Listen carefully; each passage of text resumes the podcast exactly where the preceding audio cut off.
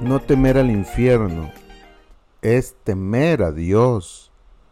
No le tema al infierno, témale a Dios, al Dios que puede enviarnos al infierno. Dice Lucas 12, el verso 5, dice, eh, dice estas palabras, temed a aquel que después de haber quitado la vida, tiene poder de echar en el infierno. Sí, os digo, a este temed. ¿Lo ve? El énfasis está en temer a Dios, temer a Cristo, que puede llevarme al infierno. Cuando hablamos de temer a Dios, alguna gente habla de, de, reverenciar a Dios.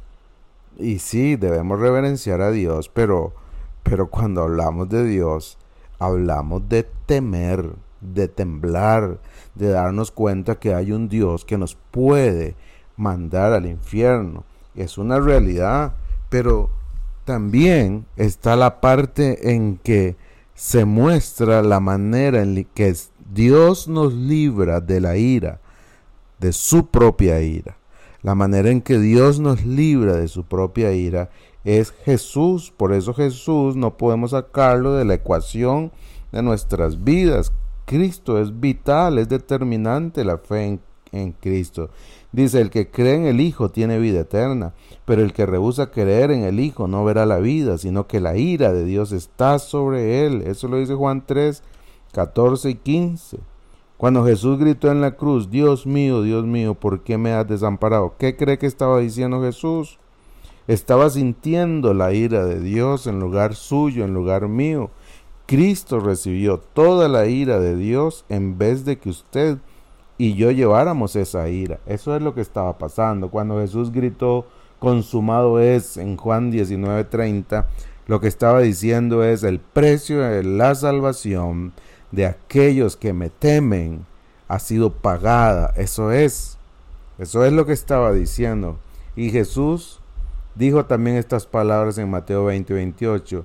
Él vino para dar su vida en rescate por muchos. Eso es. Ese es el amor de Dios. Eso es lo que Dios hizo. Eso es lo que Cristo ganó para nosotros.